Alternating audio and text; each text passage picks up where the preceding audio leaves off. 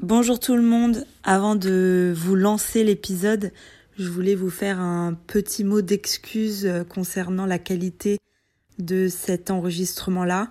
Il y a eu un, problème euh, technique euh, sur des grésillements.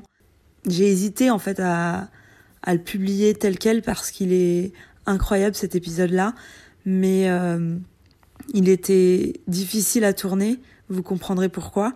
Donc euh, j'ai pris le parti de le laisser tel quel en essayant au plus possible de réduire euh, ces grésillements. J'espère que ça vous plaira et que vous m'en tiendrez pas trop rigueur. Voilà, bonne écoute.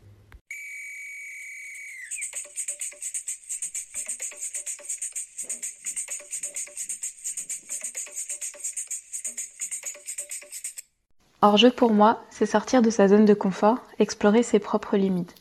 Bonjour Alicia. Bonjour. Alors, pour euh, ceux qui vont nous écouter, en fait, on a déjà enregistré un épisode qui n'est jamais sorti et qui ne sortira jamais. Il y a à peu près un an, c'était pendant le confinement. Et pour plein de raisons, on a décidé de pas le sortir cet épisode-là.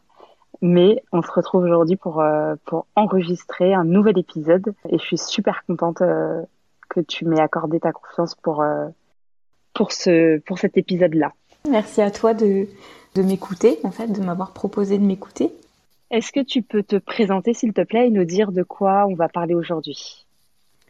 Alors, euh, je m'appelle Alicia, j'ai 32 ans euh, demain, et euh, on va parler de, de mon histoire de, de, maman avec ma première fille, Andrea, qui était diagnostiquée leucémique et qui est décédée, et de ma deuxième fille, Alexis qui est arrivé euh, juste après. Alors, euh, je te laisse euh, nous raconter par les débuts, dans, dans quelles circonstances tu as eu ta première fille Andrea Est-ce que tu étais contente d'avoir un bébé? Comment s'est passé le début de sa vie et son histoire? D'accord. alors Andrea est issue d'une première réunion avec son papa Romain, avec qui j'étais depuis quelques années. On s'était rencontrés tout jeunes. Euh, Andrea est arrivée après euh, quelques mois d'essai quand même, dont euh, une fausse couche précoce. Donc oui, j'étais très contente d'avoir enfin mon bébé. la grossesse s'était bien passée, l'accouchement s'était à peu près bien passé aussi. Et, Andrea était un bébé qui dormait la nuit mais qui ne dormait pas la journée. voilà, c'était c'était vraiment une période que j'ai beaucoup aimé. Euh, j'ai découvert que j'adorais euh, avoir mon bébé dans les bras contre moi. Euh. Enfin voilà, c'était, j'ai découvert mon rôle de maman à ce moment-là et je me sentais bien dans ce rôle de maman. Andrea a grandi tout à fait normalement, comme tous les autres enfants en fait. Elle allait à la crèche, je travaillais. Il y avait le quotidien qui, faisait son cours et on pouvait profiter comme une famille normale. Et euh, un peu avant euh, les deux ans d'Andrea, j'ai décidé de quitter son papa pour des raisons qui me sont personnelles. Donc on a commencé euh, à vivre une vie de famille séparée. Andrea le vivait très bien.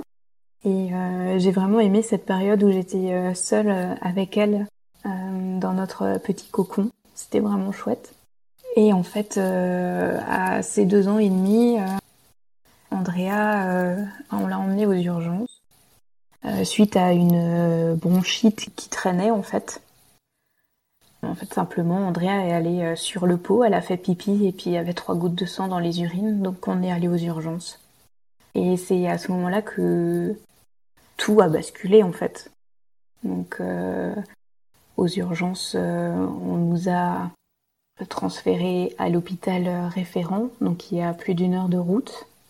Le médecin euh, a fait des prises de sang et m'a simplement pris dans le bureau en disant oui, vous serez transféré euh, au CHU en hémato. du coup, euh, j'ai été sans voix. J'ai dit mais en hémato, est-ce que est-ce qu'elle a une leucémie? J'ai sorti ça ne sachant ne sachant pas de, de, quoi le rendez-vous serait fait, mais voilà, il y a une petite voix qui m'a dit hémato leucémie.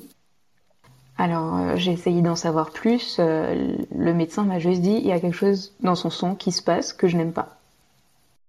Donc Donc moi, mon sang, il s'est glacé en fait quand j'ai entendu ça et et mon esprit, il a pas arrêté de tourner en boucle jusqu'à ce qu'on y soit en fait.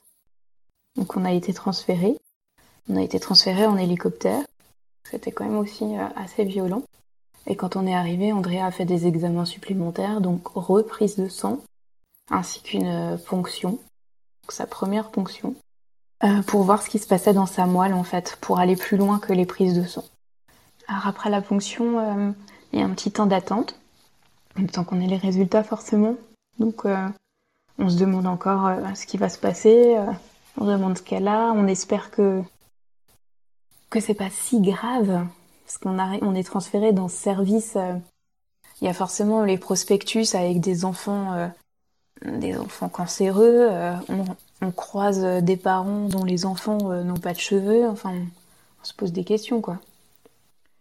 Et euh, à peu près une heure ou une heure et demie après la ponction, on est convié dans le bureau d'un des médecins qui nous fait asseoir et qui nous dit qu'ils ont diagnostiqué une leucémie aiguë à Andrea.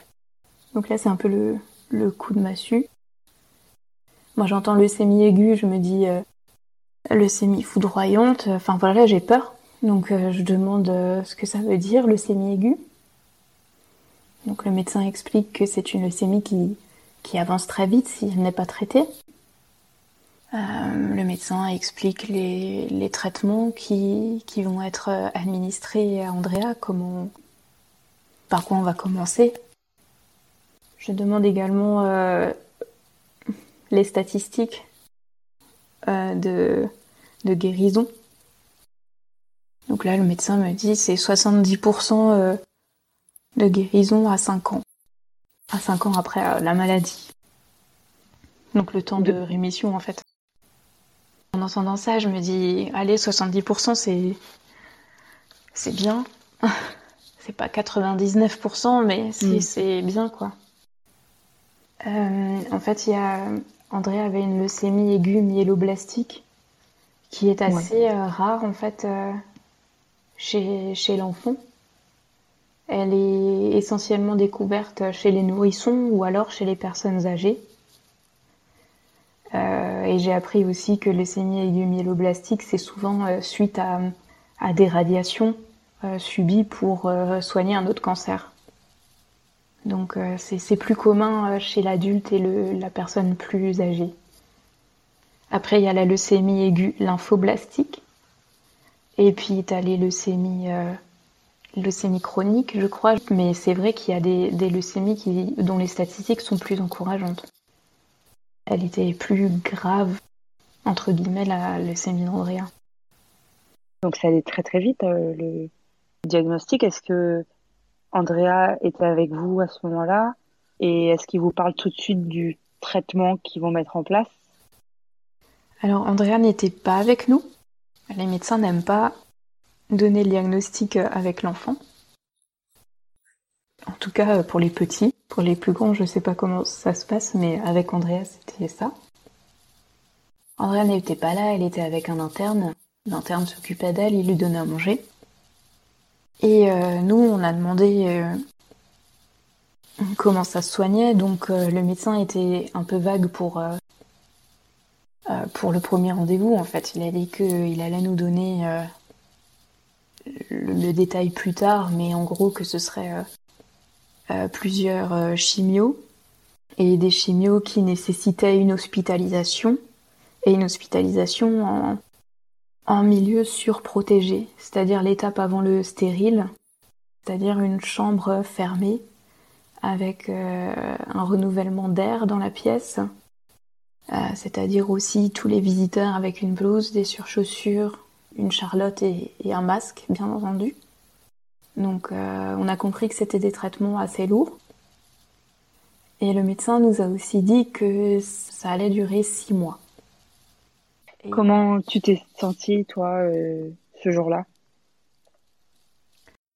Alors déjà, j'ai été euh, très euh, fatiguée depuis la veille. On était, j'étais à l'hôpital avec elle depuis la veille au soir. je me rappelle que j'avais encore mes vêtements de la veille. Moi, j'avais rien emmené pour me changer, donc je me sentais je me sentais vraiment pas bien. Euh, j'avais une journée de travail en fait dans la vue, plus la nuit blanche, plus cette annonce. Donc j'étais vraiment pas bien et en entendant ça, je me suis sentie euh, euh, vide en fait. Je sais pas comment expliquer ça, mais j'ai comme si la peur prenait tout en fait dans dans mon esprit, dans mon corps et j'étais vide. Je suis sortie de, de, la pièce, j'ai éclaté en sanglots. J'ai éclaté en sanglots dans les bras de, du papa d'Andrea, Romain. Je me rappelle qu'il y avait plein de monde dans, c'était à l'hôpital de jour. Donc là où, où les malades viennent prendre leur traitement et peuvent repartir le soir. Donc c'est là aussi qu'on fait les ponctions et c'est là qu'on annonce les diagnostics. Et donc, euh, avec le recul, je me vois éclater en sanglots avec tout le monde autour et je me dis, mais j'aurais pu sortir au moins. Mais en fait, tout était occulté autour de moi. Est-ce que avant ça, tu avais imaginé que c'était possible que ça t'arrive euh, ou que quelque chose arrive à ton enfant, une maladie euh? Non. J'avais jamais pensé à une maladie grave qui pourrait arriver à mon enfant, en fait. Euh, moi, j'ai toujours eu peur euh, des maladies euh, graves pour moi. Je voulais pas tomber malade, je voulais pas euh, avoir des chimios, etc. Parce que j'avais vu certaines, certaines personnes de mon entourage mourir de ça, en fait. Donc forcément, ça touche. Mais j'aurais jamais pensé que mon enfant aurait un cancer. Et ensuite, vous retournez auprès de votre fille? On retourne auprès d'Andrea et et on lui explique qu'on va rester un petit peu à, l'hôpital. Qu'elle est, elle est quand même petite, hein, elle a même pas deux, ans et demi. Elle, elle veut juste rentrer à la maison, elle en a marre euh, d'avoir des piqûres et d'avoir euh, la perf, etc. Mais on lui explique qu'on peut pas rentrer tout de suite. Et en fait, on est transféré euh, au service où les enfants sont hospitalisés. Et en fait, elle a sa chambre et on nous explique qu'elle va tout de suite aller dès qu'il y a une place au bloc, aller au bloc pour se faire poser un cathéter et recevoir sa première dose de chimio. Donc en fait, c'est vraiment très très rapide. On n'a pas le temps de réaliser en fait. Elle part au bloc, elle fait aussi des examens complémentaires pour voir où en est la maladie. Donc euh, radio, scanner, IRM, etc. On fait une radio des poumons, on regarde son foie. Donc c'est quand même très très lourd pour euh, une petite de deux ans et demi qui a dormi à l'hôpital et qui a déjà pris plein de prises de sang, qui a subi une ponction. Elle doit encore faire des radios, elle doit encore faire un scanner. Enfin, c'était très, c'était très lourd et, et, elle se laissait plus faire. Elle en avait marre. Je me rappelle des radios où c'était quand même assez compliqué de la maintenir. Donc voilà, c'était, c'était très dense. En fait, euh, le principe de la leucémie, c'est euh, c'est des blasts. Mais en fait, euh, ouais, on a juste vu que, que les blasts étaient localisés dans, dans ses poumons et du coup, ça expliquait les bronchites. Voilà, et les blasts, c'est les cellules cancéreuses, donc c'est les globules blancs en fait. Enfin, c'est les cellules neuves qui restent, qui restent jeunes, immatures, et du coup qui se transforment pas en globules blancs, rouges ou plaquettes. Et c'est ça qui fout le bazar en fait dans le sang.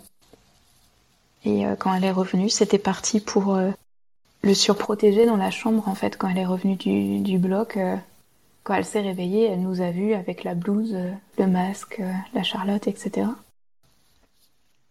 À ce moment-là, vous étiez, vous, à plus d'une heure de chez vous? Oui. Comment vous êtes organisé Alors, à côté du CHU, on avait de la chance, il y avait la maison McDo y avait une chambre pour nous, donc on a pu rester euh, pas loin de l'hôpital. Donc pour pouvoir euh, être, euh, être auprès d'elle tous les jours. Donc Andrea n'était jamais seule hein, dans sa chambre. On était toujours avec elle, soit moi, soit son papa. Au début, les deux ensemble, parce que on n'avait pas du tout de, de repères, on savait pas comment s'organiser et on voulait, on voulait pas la quitter en fait. Donc euh, voilà, au début, on a profité de la maison McDo de ce, de ce dispositif qui est mis en place.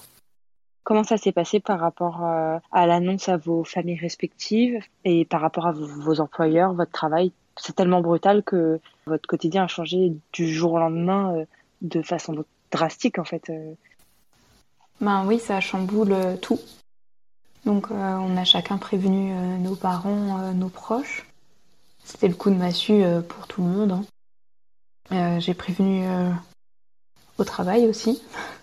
J'avais prévenu la veille en disant oui, on est aux urgences, euh, je, je viendrai pas. Et puis finalement, je les ai appelés en disant, euh, je viendrai pas un petit moment. Euh.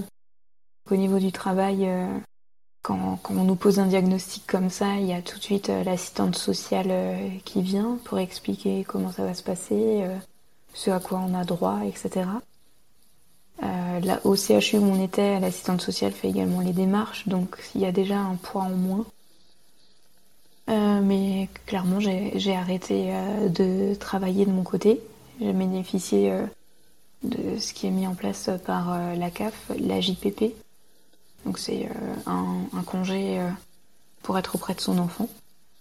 À savoir ce que ce congé, il est valable six mois et il est renouvelable une seule fois dans une période de trois ans.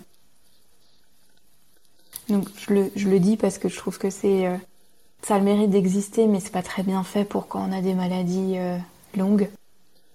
Et c'est valable que pour un seul parent. Donc le deuxième parent, il peut aller travailler tranquille et venir que le week-end. Ou euh, ce qui se fait en fait, et ce que l'assistante sociale a, suggéré euh, au papa d'Andrea, c'est de bénéficier du don de RTT de ses collègues. Donc il a eu beaucoup de chance. Ses collègues ont été ont quand même été généreux, lui ont donné euh, plusieurs jours de congé, donc il a pu aussi en profiter. Donc euh, la nuit, en gros, on était à la maison au McDo. La journée, on restait avec elle. Au début, on se partageait la journée, et ensuite, on s'est partagé la semaine. Est-ce que tu peux nous dire deux mots sur euh, la maison McDo? Quelle est l'ambiance qui règne? Comment ça se passe Alors, la, la, maison McDo, elle se veut conviviale. Chaque couple de parents a une chambre et euh, ensuite, il y a une cuisine euh, en commun avec une salle à manger en commun, une bibliothèque. Enfin voilà, c'est un lieu qui est quand même accueillant. Les parents cherchent forcément euh, d'autres parents pour, pour parler de cette épreuve hein, ensemble, avec des gens qui comprennent. moi, ce que, ce que j'appréciais moins, c'est qu'on sortait jamais vraiment de, de l'ambiance hôpital en fait parce que c'était des parents qui majoritairement étaient dans le même service que nous. Donc euh, le soir, ça débriefait sur euh, ah ben il y a telle ou telle infirmière, euh, j'aime pas trop comment elle fait, ou alors elle est super, voilà il y avait la ponction de machin. on sortait jamais de, de cette ambiance hospitalière. Et, et, moi je trouvais que c'était un peu dur d'entendre les ressentis des autres parents. J'arrivais, ça faisait pas longtemps que qu'on avait posé le diagnostic et j'avais quand même de l'espoir. J'avais pas forcément envie d'entendre que euh, un tel revenait parce que euh, il avait rechuté ou j'avais pas envie d'entendre tout ça, j'avais envie d'être coupée de ça et de et de me dire euh, voilà l'hôpital, c'est l'hôpital, ma vie elle a complètement changé mais j'ai le droit de de voir mes amis et d'essayer de penser à autre chose même si concrètement on pense jamais à autre chose mais au moins de sortir un peu tout ça. Moi, c'était cette ambiance-là qui, qui, me pesait un peu à la maison McDo. Ça a duré combien de temps cette première euh, première hospitalisation quoi d'Andrea?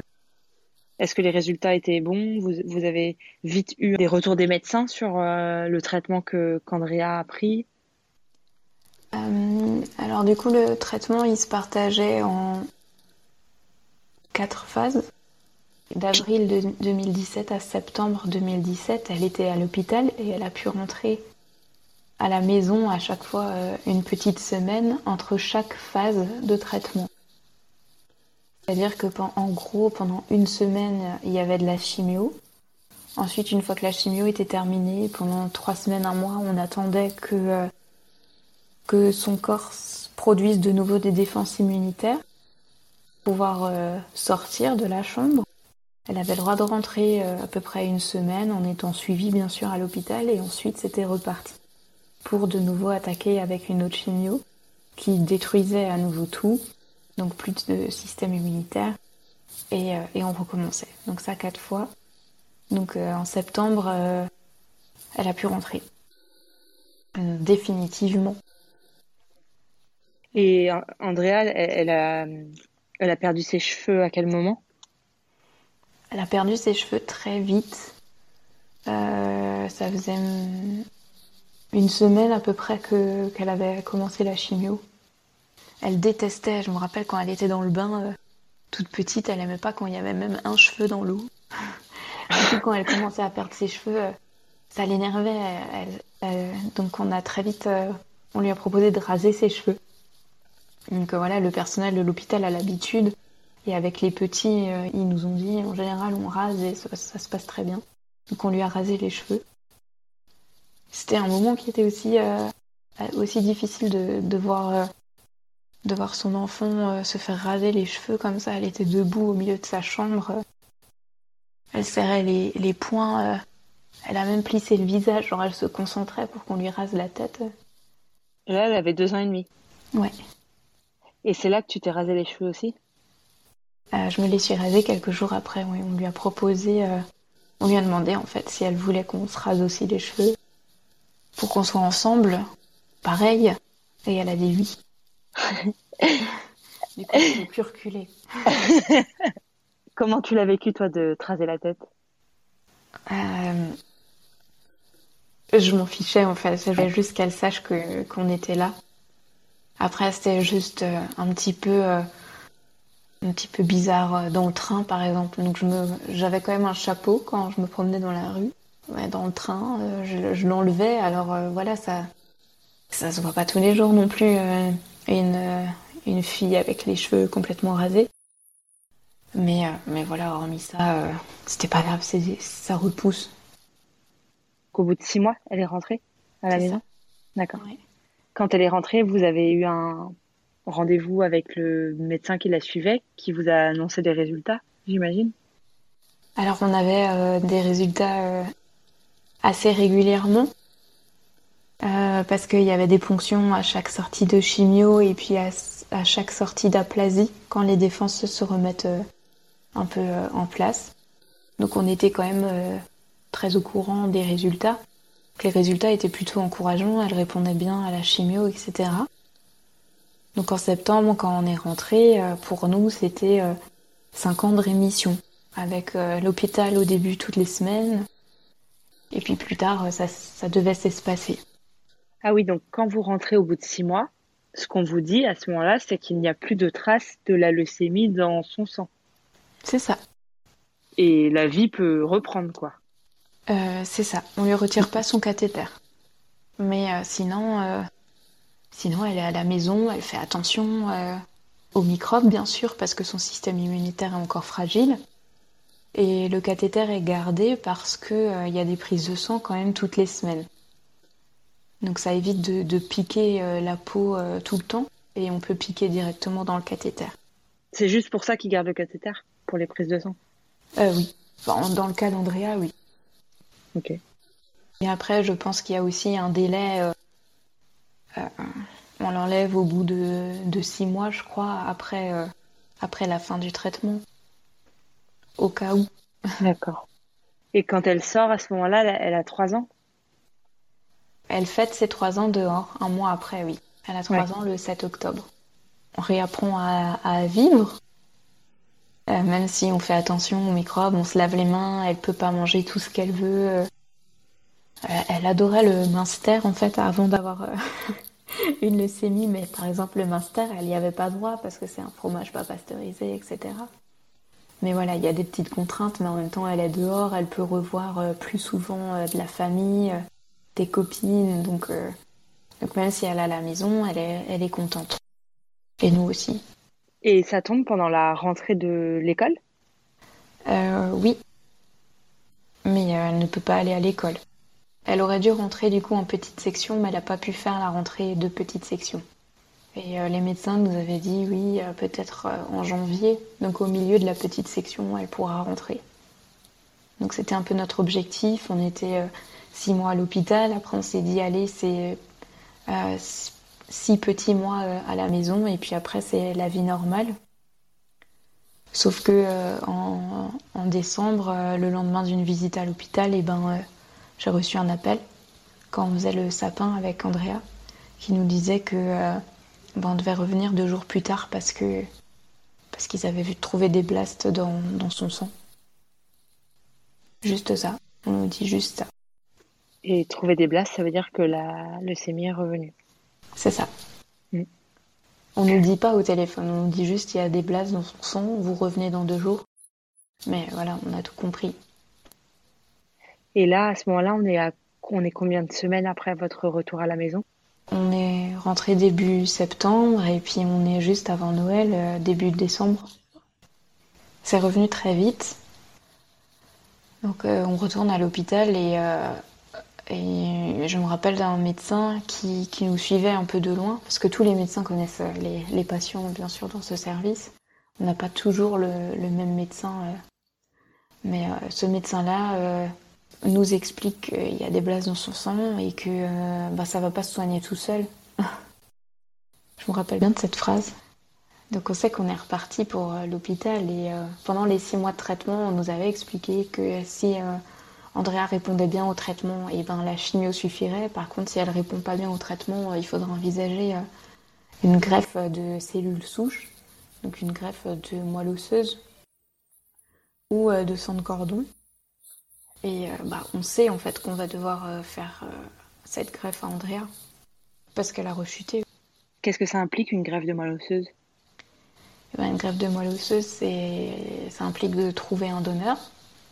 ensuite, ça implique de refaire une chimio pour que, pour que la moelle soit neutre. Parce que s'il y a des traces de maladie dans la moelle, on ne peut pas greffer une moelle. Donc il faut que, la moelle soit saine. Et il faut euh, faire une chimio de conditionnement. Euh, c'est une chimio vraiment très invasive euh, qui détruit vraiment tout dans le corps pour qu'on puisse faire une mise à zéro de la moelle. Donc Andrea n'a pas de donneur de moelle. donc elle a de la chance, elle a un sang de cordon qui correspond pratiquement en tout point à sa moelle. Donc, euh, elle peut bénéficier d'un don de sang de cordon. Donc, euh, quand, on donne naissance à un enfant, il y a certaines maternités qui, peuvent recueillir euh, le sang du cordon et on peut faire un don pour justement des, des buts thérapeutiques comme des greffes de cellules souches. Et ça revient à la même chose que de faire une greffe de moelle osseuse? C'est le même principe. Seulement, euh, il y a beaucoup moins de matière. Donc, euh, on nous avait expliqué que, que Andrea pouvait bénéficier de ça parce qu'elle pes, elle pesait 12 kilos. Donc, il n'y avait pas besoin de. Voilà. Ok, ouais. Et donc là, vous partez sur ce protocole-là? On part sur ce protocole-là. Comment tu prends cette nouvelle? Est-ce que tu avais eu le temps pendant ces trois mois, toi, de reprendre espoir et de recroire euh, en une vie normale ou? Ouais, j'avais repris espoir. J'avais des réserves parce que ben on, t'explique bien hein, que, que, ton enfant n'est pas guéri, euh, qu'il est simplement en rémission. Mais euh, mais non, j'avais je l'ai très mal vécu la, la rechute, je crois encore plus que le diagnostic parce que je savais à quoi m'attendre. Je savais que ça allait être dur, je savais que j'allais plus sentir euh, euh, mon enfant parce que j'aurai un masque, je pourrais plus lui faire de bisous pendant des semaines. Euh, je savais aussi que en stérile, donc euh, l'enfant est en chambre stérile quand il fait une greffe de moelle. Qu'en stérile, on a les gants, donc que je sentirais plus même sa peau sous mes doigts. Enfin voilà, et je savais que je serais fatiguée, je savais que je pourrais pas reprendre le travail. Enfin voilà, que ma vie s'arrêtait à nouveau. Et j'ai vraiment très mal vécu. Et tu, tu dis que le papa d'Andrea, lui, avait une chérie. Est-ce que toi, à ce moment-là, tu avais refait ta vie aussi euh, Je commençais doucement euh, à, à, avoir euh, mon conjoint actuel. D'accord.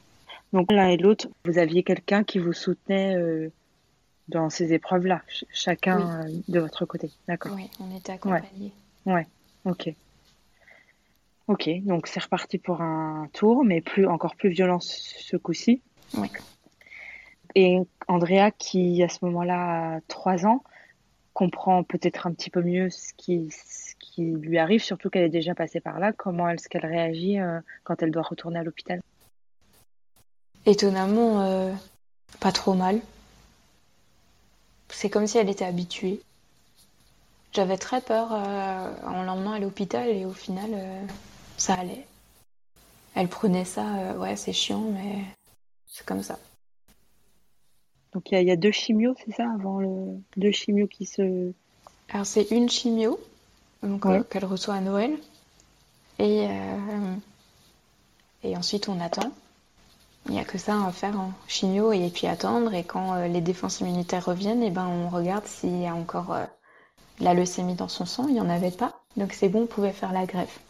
Donc quand on nous dit c'est bon, on peut faire la greffe, on prépare au conditionnement, ça s'appelle. Donc elle refait des examens euh, de pré-conditionnement. C'est un check-up euh, global en fait. Radio, scanner, IRM, etc. Et ensuite, euh, elle arrive en stérile et elle reçoit la chimio de conditionnement qui, qui prépare le corps en fait à recevoir la greffe. Ok. Et donc pendant la chimio de conditionnement, c'est à ce moment-là qu'Andrea est dans dans la dans le, la chambre la plus stérile possible, c'est ça où vous ne la touchez qu'avec des gants et où même les les doudous sont stérilisés avant. C'est ça. Euh, elle commence le stérile euh, juste avant de recevoir la chimio de conditionnement. Donc effectivement, il y a un protocole encore plus poussé. Euh, ces vêtements, on doit les donner à l'hôpital pour qu'ils les stérilisent. Il y a juste son doudou en fait qui qui est stérilisé par nous-mêmes en passant au sèche-linge. Donc il doit être lavé euh, à haute température et passé au sèche-linge. Et on le met dans une tête d'oreiller euh, qu'on n'ouvre pas avant d'arriver dans la chambre. C'est des protocoles un peu compliqués. Comment vous l'occupez pendant toutes ces journées? Est-ce que regarde des dessins animés? Vous, ramenez des jeux? Elle regarde des dessins animés, oui. Elle, euh, elle, dessine, donc on a droit au papier stérilisé par l'hôpital et au feutre, mais pas au crayon. Et puis on a eu euh, vraiment beaucoup de chance. J'ai fait euh, un appel sur les réseaux sociaux pour, euh, pour qu'elle puisse avoir quelques jouets neufs. Parce qu'en fait, tous les jouets de sa chambre, elle pouvait pas les emmener dans, dans sa chambre stérile. Donc elle a eu vraiment plein de jeux. C'était vraiment un élan de solidarité magique. Donc les autres enfants de l'hôpital ont pu en profiter aussi. Donc c'était chouette. Ouais, ça c'est super la solidarité qu'il peut y avoir. Ouais. Donc elle s'est fait greffer le 1er mars et la greffe euh, a bien pris. Elle a eu quelques effets euh, secondaires de la greffe qu'on appelle une GVH, c'est la réaction contre l'hôte.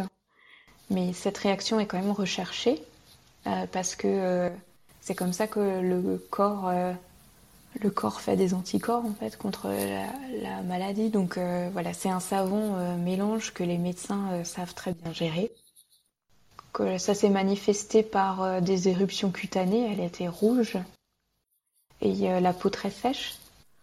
Donc à ce moment-là, quand on voit qu'il y a la réaction contre l'autre, les médecins sont contents, mais ils essayent de faire en sorte qu'elle soit pas trop présente non plus, parce que sinon après le corps peut faire un rejet.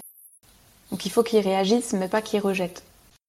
Et cette greffe-là, ça se passe assez rapidement, c'est ça? C'est pendant une journée ou quelques heures, c'est comme une transfusion un peu? La greffe, c'est comme une transfusion. C'est une poche de sang euh, qui, est, euh, qui est transfusée. Et après, combien de temps ça met pour savoir si euh, ça a pris? Eh bien, quelques, quelques semaines, le temps que le corps reproduise des défenses immunitaires. Quand il y a des globules blancs, on arrive à voir si ça a pris ou pas. Vous connaissiez les pourcentages de réussite de la prise ou, ou pas d'une greffe? 50-50. Et si jamais ça prend pas, ça, veut dire quoi? Mon corps rejette euh, la greffe.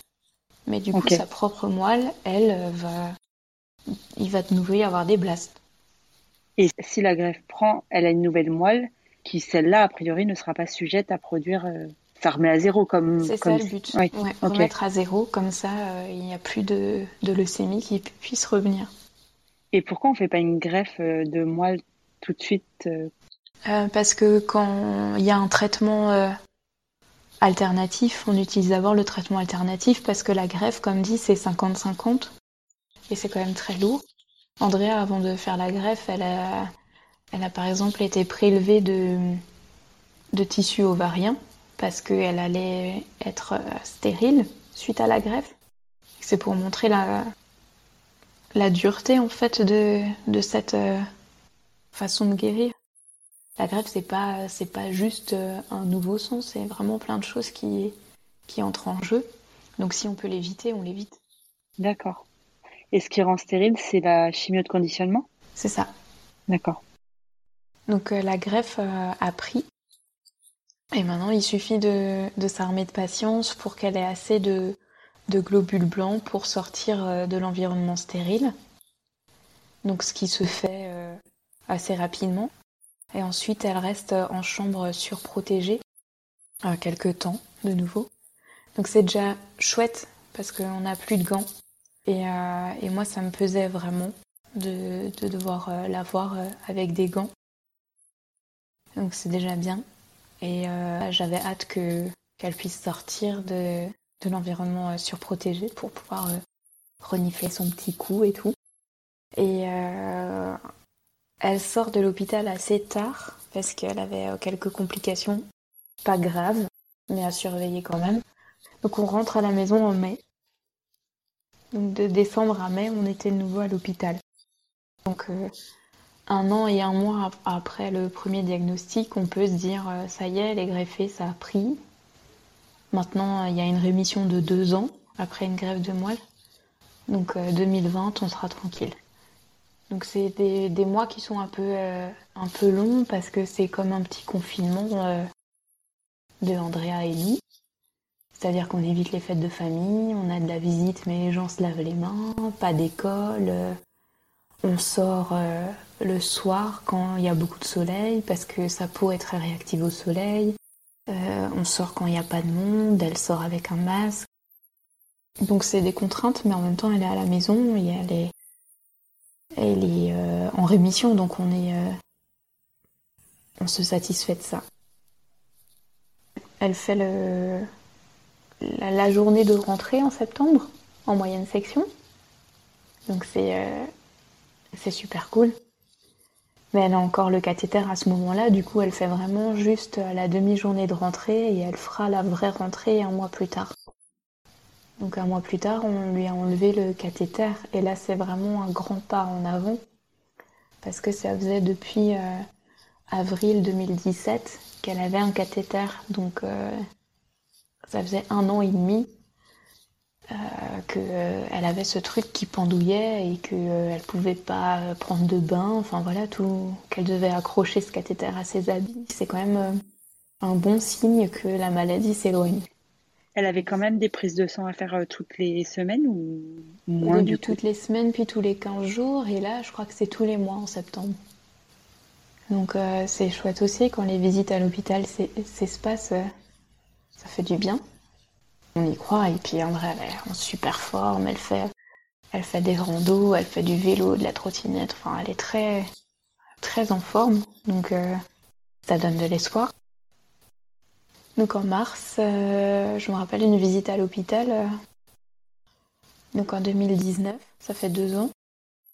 Et le médecin, son médecin référent, me dit ben on se revoit dans trois mois. Andrea va bien, euh, moi, je m'inquiétais parce que je me disais, s'il y a un bobo, est-ce que je viens à l'hôpital ou est-ce que je peux aller chez le médecin généraliste? Et euh, elle m'a donné le feu vert pour aller chez le généraliste. Donc ça m'a mis en confiance.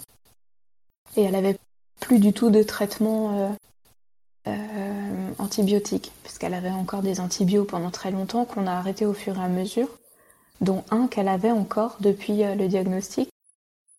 Et, et celui-là, on a aussi pu l'arrêter donc euh, voilà, c'était que des bonnes nouvelles.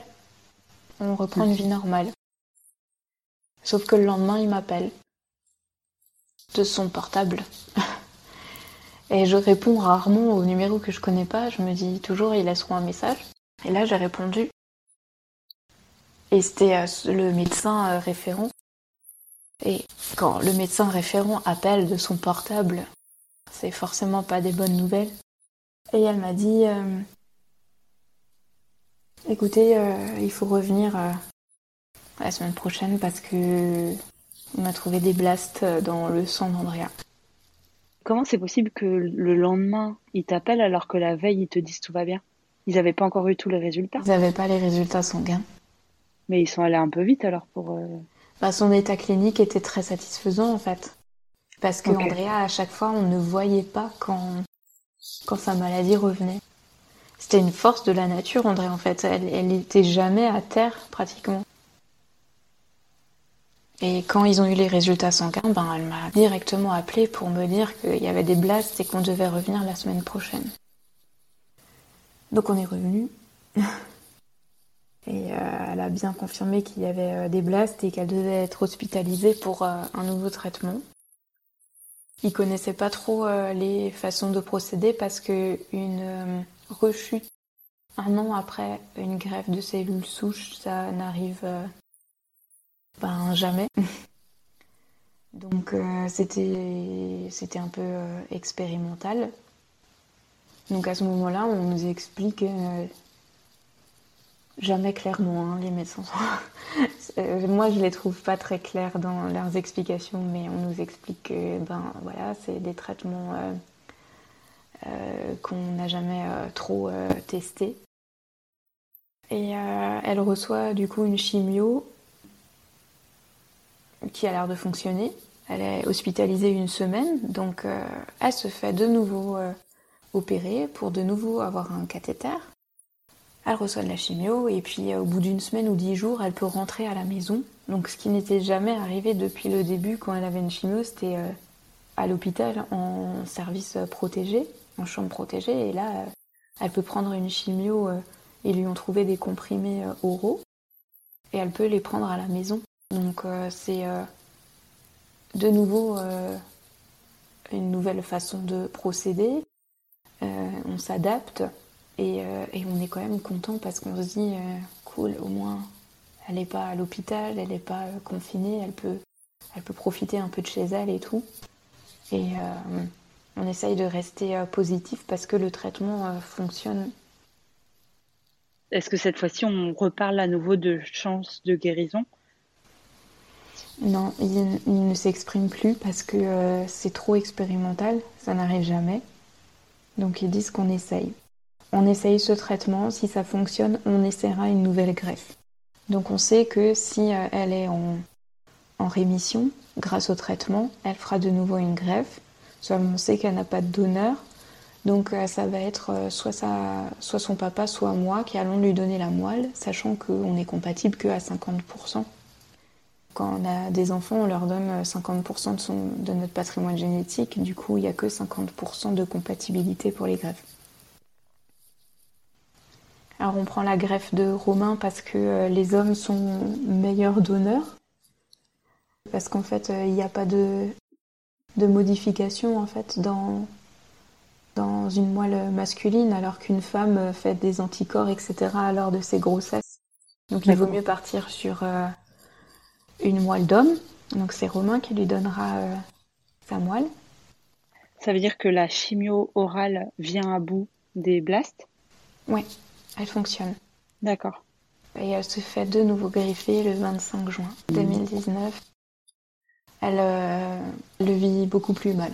Elle a plus envie en fait, je pense. Andrea ne, mettait pas trop de mots sur ce qu'elle euh, ressentait. On voyait juste qu'elle en avait marre ou qu'elle était contente mais euh, elle, était quand même assez réservée sur ses sentiments. Par contre, on voit qu'elle en a marre et qu'elle a pas envie. Le jour de la greffe, euh, la première greffe, elle était super contente, elle était stressée mais contente. Elle voulait que je prenne des photos pour se souvenir de ce moment et tout, alors que là, non. J'ai pas le droit de prendre des photos, j'ai pas le droit de lui parler. Euh, elle est, dans, dans sa bulle et elle en sort pas. Et c'est comme ça pendant quasiment toute l'hospitalisation.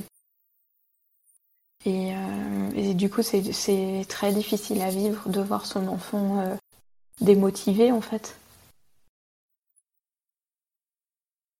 Et vous, vous êtes euh, démotivé aussi? On a envie d'y croire parce que c'est la seule option. Donc quand on te dit on va faire une deuxième greffe à votre enfant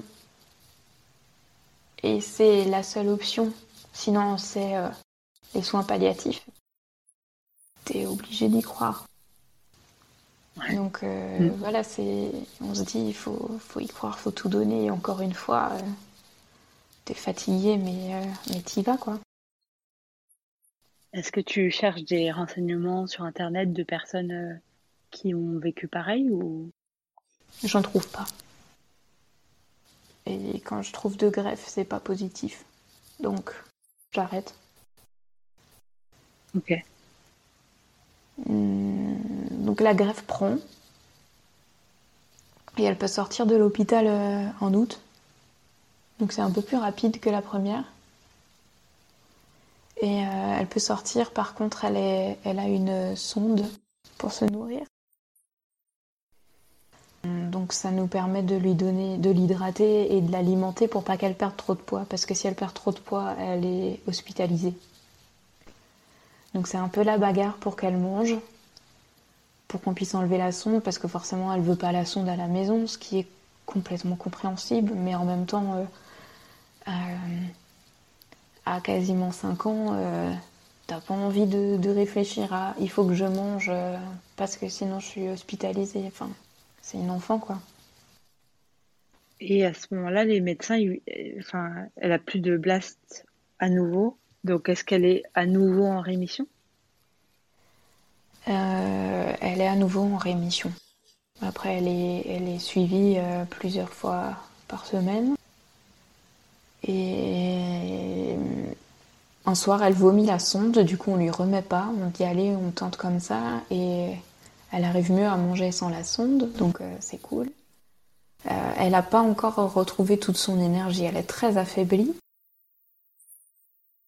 Et... en fait, en septembre, on retourne à l'hôpital. Et le lendemain, on me rappelle de nouveau pour me dire que euh, qu'il y a à nouveau des blasts. Là, je, suis désespérée en fait. Il y a pas de. Je me dis mais putain, euh, pourquoi Donc à chaque fois ça marche et puis à chaque fois ça ça repart de plus belle. Donc là, elle est sous anti-rejet, elle a plein de médicaments antibiotiques pour pas avoir d'effets secondaires de, la greffe. Là, le médecin me dit arrêtez, euh, arrêtez tout. On va voir euh, en enlevant l'anti-rejet si son corps se bat tout seul. Avec le recul, je me dis c'est peine perdue, mais moi j'y crois. Je me dis allez, son corps il va réagir. Je sais pas si, le médecin il dit ça. donc on arrête tout et et puis on retourne à l'hôpital euh, une semaine après et en fait euh, les blasts elles se sont multipliées. Et les médecins disent. Ils savent même pas quoi dire en fait. On n'a pas de solution. Ce qu'on va faire, c'est lui donner un traitement pour ralentir la multiplication des blasts. Une chimio, encore mais mm. pas une chimio euh, curative, une chimio palliative. Et en fait, c'est jouer avec les mots parce que c'est dire une chimio palliative au lieu de dire il euh, n'y a pas d'autre solution, votre enfant euh, va mourir. Ils vous le disent pas Pas comme ça. Moi, j'ai compris.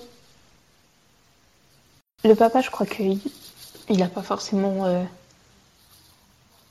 il a besoin que les médecins disent euh, les vrais mots. Et moi, j'ai pas, j'ai pas la force de lui dire. Donc, euh, je me rappelle avoir dit au médecin il faut que vous parliez au papa. Parce que je peux pas gérer. Euh, je peux pas gérer ma fille, je peux pas gérer en plus ma douleur et l'explication au papa et au reste du monde. Parce qu'il n'y a pas que le papa et moi, il y a aussi mon conjoint, il y a euh, la fille de mon conjoint, il y a nos parents, enfin voilà, il y a tout le monde. Andrea, elle a voulu être là au diagnostic. Et les médecins n'ont pas voulu parler devant elle, mais euh, elle voulait, elle était accrochée à mon cou, je me rappelle, elle, elle voulait pas me lâcher. Et j'ai dit, eh ben, si t'as envie d'être là, ben, sois avec nous et tu peux écouter. Donc elle a entendu. Et je pense qu'elle a compris que c'était grave. Elle a forcément ressenti euh, nos émotions. Elle a senti qu'il y avait quelque chose qui changeait et euh, elle savait que c'était pas cool. Peut-être qu'elle le sentait. Euh, Peut-être qu'elle le sentait au fond d'elle, je sais pas. Est-ce que vous avez eu une prise en charge euh, psy, vous et elle? Alors à l'hôpital, il y a toujours euh, une, une ou un psy qui, qui peut venir si on en a le besoin. Après, les psys euh, que j'ai vus à l'hôpital n'étaient pas forcément euh, aidantes dans, dans mon cas. En tout cas, ce qui a été mis en place, c'est une hospitalisation à domicile parce qu'on nous a demandé si euh, on voulait rester à la maison ou si on voulait hospitaliser Andrea. Donc euh, pour Andrea, c'était hors de question, elle voulait plus l'hôpital du tout, c'était catégorique. On a mis en place une hospitalisation, à domicile. Et euh, l'hospitalisation à domicile propose aussi la visite de psy. Donc voilà, il y, a, il y a un soutien si on en a besoin et si euh, on est en accord avec euh, ce soutien-là qui est mis à, à disposition. Est-ce que vous avez cherché euh, un deuxième avis? Euh, je suis allée euh, dans un hôpital en Suisse, à Bâle, pour avoir un autre avis qui ne soit pas euh, un avis français. Parce qu'en fait, euh, au niveau national, euh, il y a des commissions qui, qui sont organisées pour les cas comme Andrea. Par exemple, la grève d'Andrea n'a pas été décidée seulement par euh, son médecin référent, mais par un conseil de médecins. Donc je savais que si j'allais voir un autre médecin dans un autre hôpital, il serait au courant de, tout ce qui a été mis en place pour Andrea et je voulais un avis vraiment neutre.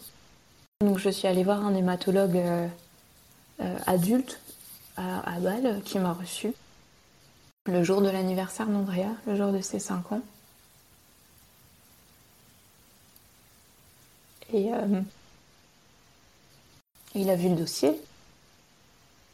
Et j'ai beaucoup apprécié euh, sa façon de, de me traiter.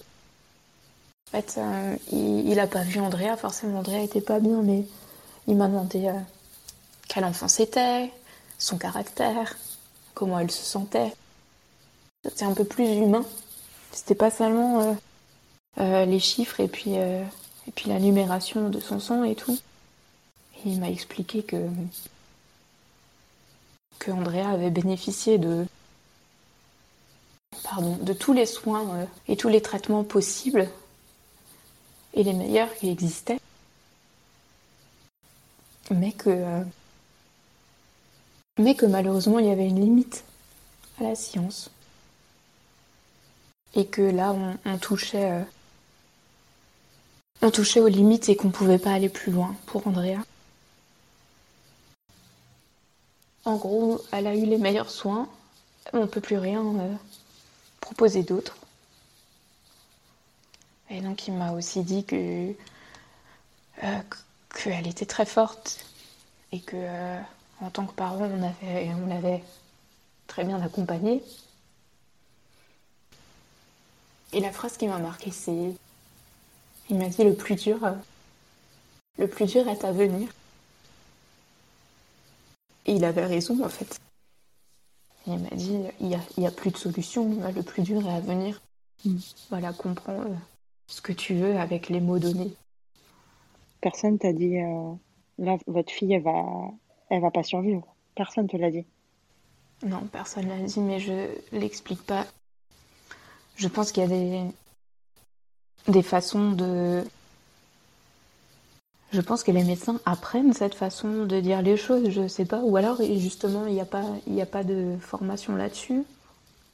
Et du coup, on essaye d'éluder euh, parce que c'est difficile pour eux aussi, je pense, de devoir dire ça. Mais est-ce que tu penses qu'il faudrait le dire ou Je sais pas, parce que ça dépend peut-être des parents. Ouais. Mais je trouve que cette façon de devoir euh, lire entre les lignes, ça complique quand même euh, les choses. Psychologiquement, en tout cas, c'est assez difficile parce qu'au final, c'est nous qui devons faire le cheminement dans notre tête. Et je trouve que ça, ça culpabilise en fait parce que on se dit quoi euh, Donc il n'y a, pas, a pas de traitement, donc du coup j'arrête d'espérer, donc mon enfant va mourir. Au final, c'est moi qui me le dis dans ma tête, alors je culpabilise de me dire que mon enfant va mourir. Enfin, il y a peut-être quelque chose à améliorer de ce côté-là, en tout cas, c'est sûr, mais c'est compliqué psychologiquement déjà. Et donc le jour de, des 5 ans d'Andrea, tu fais trajet retour et tu rentres chez toi? Oui. Et Andrea voulait quand même faire son anniversaire. Elle avait choisi le thème euh, Halloween. Donc il fallait tous avoir un déguisement soit qui fait peur, soit un déguisement de licorne. Donc euh, voilà, elle, euh, elle est pas en forme, mais elle est, elle est dans sa bulle de nouveau, elle parle à personne, mais je pense que ça lui a fait plaisir que tout le monde soit là quand même.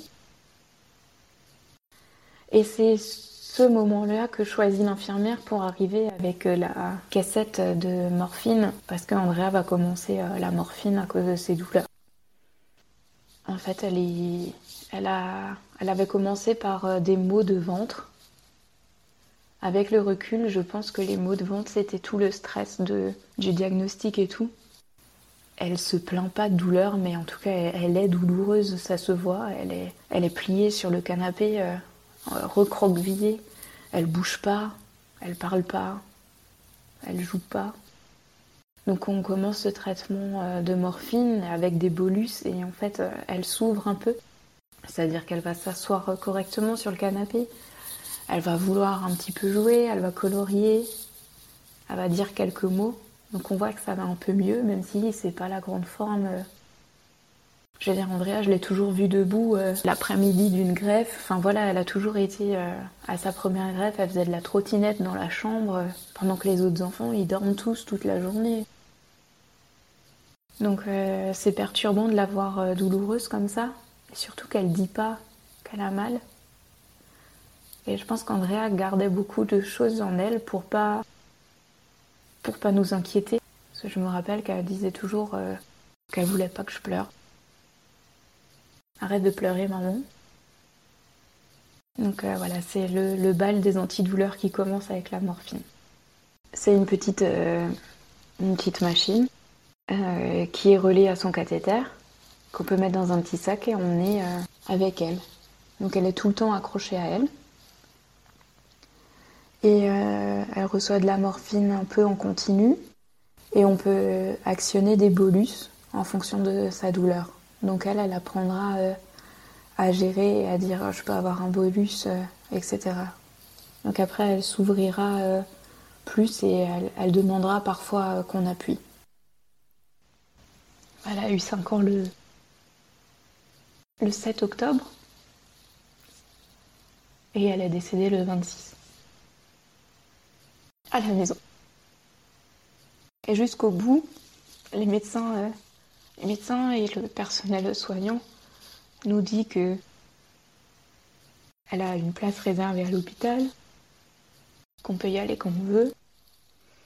Et en fait, euh, on ne veut pas ça. Parce que si on l'emmène à l'hôpital, c'est trahir Andrea. Donc on tient bon et on fait tout à la maison. Donc après la morphine, elle reçoit euh, elle reçoit d'autres euh, médicaments euh, pour la douleur, la kétamine par exemple. voilà, c'est c'est de plus en plus puissant. On nous parle aussi d'un médicament qui permet de, de faire entrer Andrea dans un sommeil pour qu'elle souffre plus du tout. Mais, mais c'est une action qui est irréversible. Donc donc on n'envisage pas pour le moment. Je me pose la question de ma légitimité par rapport à ça.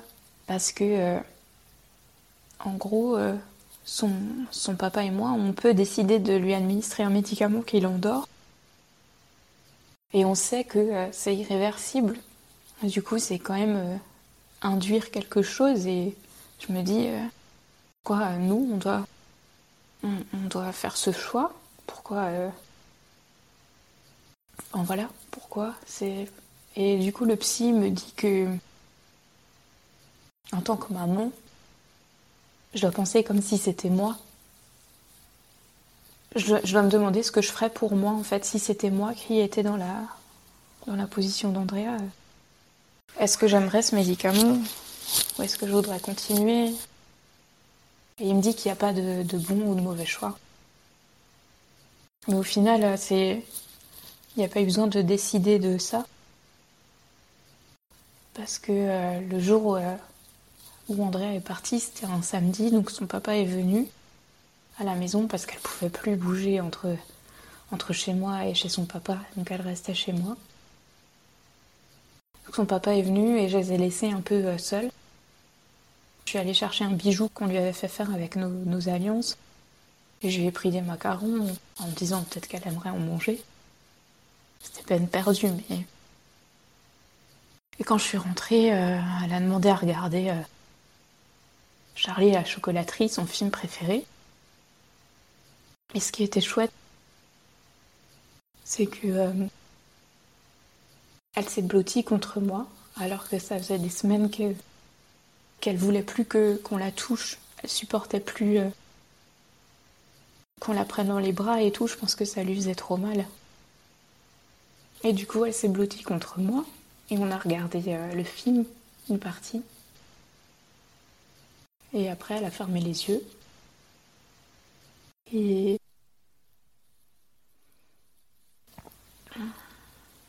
Et après, elle a fermé les yeux et puis euh, l'infirmière est venue, l'infirmière qui venait tous les matins et tous les soirs et, elle a senti aussi qu'il y avait quelque chose. Elle m'a demandé si je voulais lui administrer quand même le, repas dans, la perf et j'ai dit non. Je pense que c'est pas la peine. Et ensuite, elle est partie et puis je sentais que son cœur battait très vite à Andrea et sa respiration était un peu bizarre. Donc on a décidé d'appeler euh, le médecin soins palliatifs pour lui demander. Et donc une autre infirmière est venue. Donc elle a pris la saturation, enfin tout, tout ce qu'il faut, et elle nous a dit. Euh, elle nous a dit c'est pour. C'est pour bientôt. Ça va arriver. Elle a dit ça, ça va arriver. Donc elle nous a redit que on pouvait aller à l'hôpital. On pouvait demander à ce que le SAMU vienne nous chercher mais que c'était pas sûr que que ça n'arrive pas pendant le transport. Que j'ai maintenu le cap. On a dit non, on reste à la maison.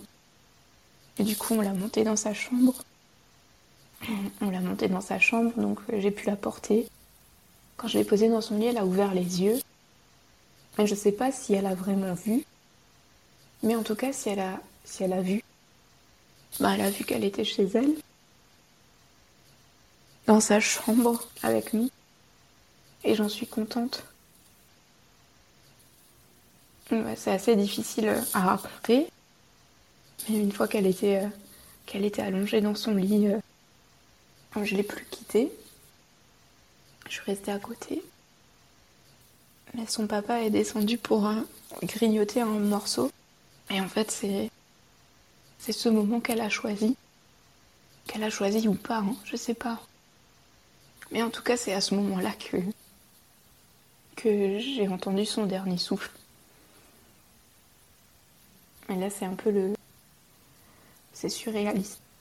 Comme. Euh, comme moment. Donc, euh, l'infirmière vérifie et elle me dit Oui, vous avez raison Qu'on appelle son papa et je laisse son papa seul avec elle. Et voilà, c'est la première fois que, que je suis en présence d'un corps sans vie. Et en plus, euh, ce corps sans vie, c'est ma fille. là, avec, euh, avec tout ça, je, me dis, euh, j'ai mis ma fille au monde. Et euh, je l'accompagnais jusqu'à son dernier souffle. Et euh, je la change parce que j'estime qu'elle a le droit, elle a le droit d'être propre. Et quand on, quand on donne la vie euh, à son enfant, il est, on nous le pose sur nous, il est tout chaud. C'est une sensation qui est extraordinaire. Et et là, mon enfant, euh, il est froid. Et c'est, c'est la sensation la pire. C'est vraiment ce qu'il y a de pire au monde. Donc après, euh, qu'elle soit partie, il y a toutes les choses plus administratives qui, qui se passent, c'est-à-dire que on doit appeler euh, les pompes funèbres pour qu'ils viennent récupérer le corps. On doit aussi faire appel à un médecin, le médecin de garde qui va annoncer l'heure du décès. Mais il est tard dans la nuit, du coup, quand, je vais me coucher.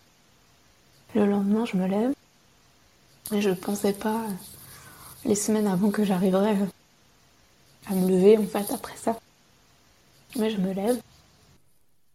On doit aller euh, au pont funèbre pour préparer euh, les funérailles. Donc euh, on les organise, enfin en comité restreint que les proches. Donc c'est des moments un peu suspendus dans le temps, je trouve. Est-ce qu'il y a eu un moment où la vie a repris un peu son, son cours? Alors je, je, parlerai jamais de la peine, mais est-ce que les réveils euh, sont devenus un peu moins violents à un moment? Je dis toujours que quand, quand je suis heureuse, ben, je peux pas l'être complètement. Il y a toujours une pensée que j'ai pour Andrea. Et il y a tous les jours des, des moments du quotidien qui me, ramène à elle. Alors les, les réveils, c'était pendant, pendant, enfin tous les réveils, euh, j'ouvrais les yeux et et je ressentais ce manque. Et euh, avec l'arrivée d'Alexis, c'est un peu différent parce que mes réveils, c'est, je me réveille principalement pour pour Alexis. Du coup, euh, je suis là pour ma deuxième et, euh, et ma première, euh, elle est dans un coin de ma tête, mais c'est plus un réveil, un réveil sourd qui se fait juste avec le manque. Alexia, elle a décidé de, de se nicher au creux de moi un mois et demi après le départ d'Andrea. Euh, donc c'est très tôt. Je m'attendais pas à ce qu'elle arrive euh, à ce moment-là, même si euh, on avait décidé depuis quelques mois avec Sylvain de, de, laisser faire les choses. Mais elle a attendu un mois et demi après tout ça. Et elle est née le 25 août. Donc dix mois après le départ d'Andrea. Donc tous les 25, euh, Alexis a un mois de plus et tous les 26, tous les 26, ça fait un mois euh, de plus que Andrea n'est plus là. Quand tu as su que tu attendais une fille, quelle résonance ça a eu pour toi? Tu voulais une fille? Euh, J'avais pas de, préférence et j'avais pas cette, cette peur d'avoir une fille. parce que certains m'ont dit oui, peut-être si t'as une fille, t'auras peur de qu'elle ressemble à Andrea ou. Mais non, j'avais pas. Enfin, pour moi, c'est vraiment deux. C'est deux enfants, deux personnes différentes. Andrea restera toujours euh, Andrea et Alexis, elle est Alexis. Et pour moi, il n'y a aucune. Euh, il n'y a pas d'ambiguïté, quoi. Donc, euh, que ce soit une fille ou un garçon, moi, ça me. Ça me posait pas de problème. Quel âge elle a aujourd'hui? Elle va avoir 7 mois. Et du coup, euh, euh, elle, elle me guérit pas, mais en tout cas, elle, euh, elle donne de nouveau un sens à, à, ma vie de maman, en fait. Parce que pendant quelques mois, j'étais une maman sans enfant. Est-ce que tu as peur pour Alexis? Qu'elle tombe malade? Ouais. J'ai tout le temps peur. Mm.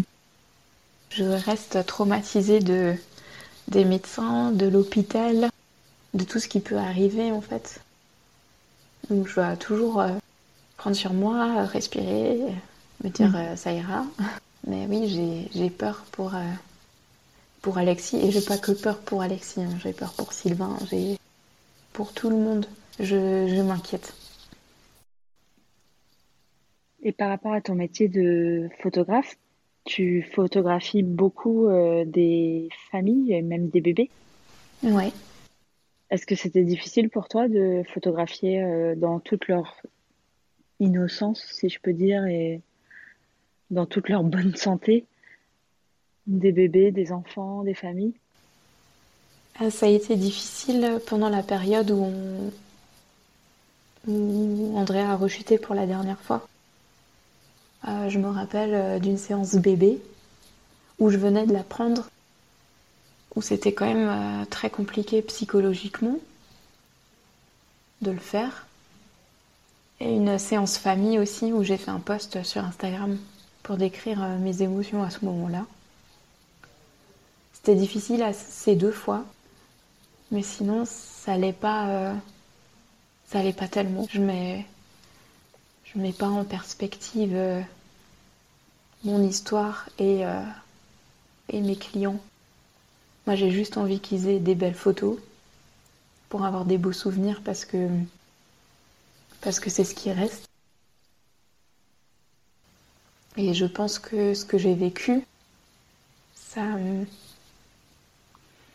un impact sur mon travail quand même mon travail, il a quand même évolué. Alors, il évolue forcément parce que moi j'évolue, parce que je me forme, etc. Mais je trouve que mon travail est un peu différent. On a créé une association avec euh, le papa d'Andrea, euh, qui s'appelle Andrea. Elle a été créée pour euh, déjà lever le tabou sur le cancer pédiatrique. Donc on a à cœur de pouvoir parler de ça, parce que c'est parce que c'est mal connu que la recherche euh, avance pas forcément. On aimerait euh, localement pouvoir euh, apporter une présence aux enfants atteints de cancer et leurs parents. Voilà. Tu fais vivre de temps en temps, Andrea, sur ton compte Instagram par des posts et des, des, photos accompagnées de textes qui sont très très poignants, très beaux. Est-ce que tu envisages de raconter ton histoire euh, dans un livre ou? C'est rigolo parce qu'il y a vraiment beaucoup de personnes qui me, qui me disent ah ça. Et euh, bah, moi, j'ai toujours voulu écrire un livre, mais, euh, mais voilà, pour moi, c'est pas à ma portée. Et pourquoi? Je fais des, des, petits textes sur Instagram ou sur un blog, mais ça, c'est de loin pas un livre. Alors, euh, ouais, j'aimerais bien pouvoir écrire un livre. Et pour terminer, tu as dit que tu étais tombée enceinte euh, très très peu de temps euh, après le décès d'Andrea. Ça ne t'a pas fait trop peur d'avoir si vite un nouvel enfant? Ben, Avec Sylvain, on était, on était surpris. Et non, on n'a pas eu peur. Et on a choisi la vie en choisissant de de garder euh, Alexis, même si c'était euh, très rapproché euh, par rapport au décès d'Andrea. On a pris sa décision et ça aurait pas pu être autrement au final.